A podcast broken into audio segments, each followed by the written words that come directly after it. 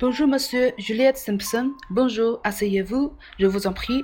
Je suis le directeur de l'hôtel Magenta.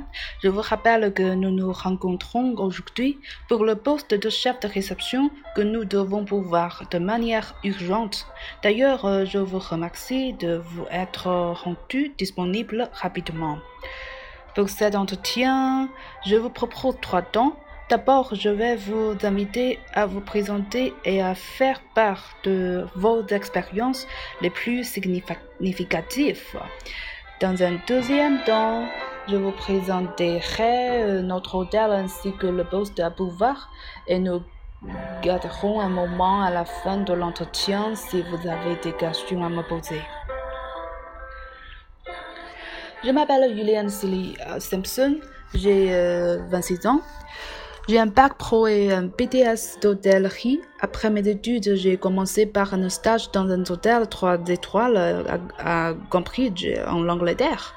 Puis j'ai été embauché par le groupe Accor dans le cadre d'un contrat à durée déterminée en tant que réceptionniste dans une unité de la chaîne à Londres et mon contrat se termine à la fin de ce mois, le 30 mai, et je souhaite trouver une nouvelle orientation professionnelle en France.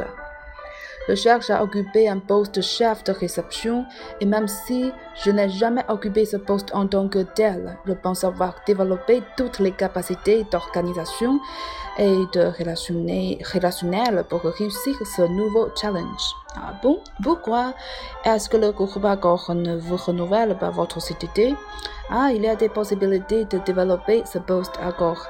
On me l'a proposé, mais pour des raisons personnelles, je souhaite travailler en France.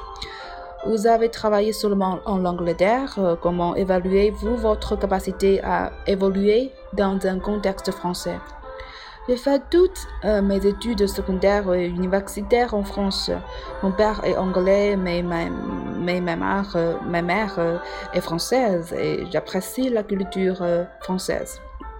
La France me manque souvent quand je suis à Londres. Je n'y ai encore jamais travaillé, c'est pour cette raison aussi que je voudrais avoir une expérience en France.